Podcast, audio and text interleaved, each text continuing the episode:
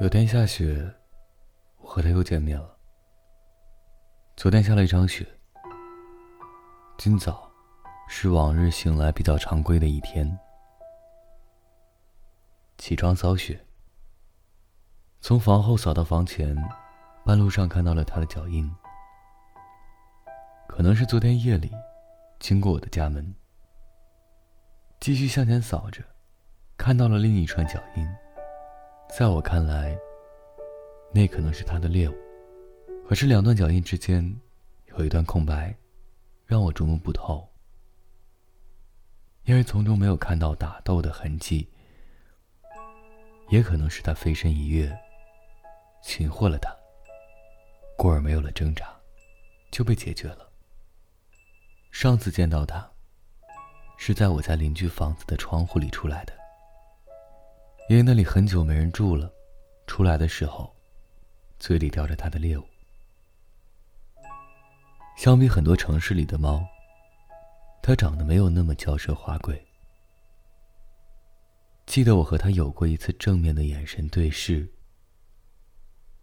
是在我收拾家里的苞米时，他从西院跳过墙头，带有警惕性的看了看我，做回头状想要折返。可不知出于什么原因，他继续朝我的方向走来。我继续着我手里的活儿。看他过来，我稍有停顿的和他对视了一眼。他也看着我。我刚有向前的动作，他便猛地向东窜去。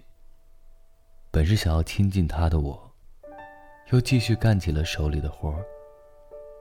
想来我们也见了四五次面了。他永远都是警惕的。我始终不知道他在想什么。也许他去了城市，凭着这身本事会混得更好，交到更多朋友。也可能因为没有像在乡下自在，而改变对这个世界的认知，而烦闷苦恼，一直找不到出路。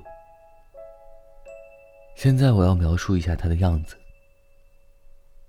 它长得并不是很好看，不过是一只黑白相间的、带有高度警觉性的瘦猫。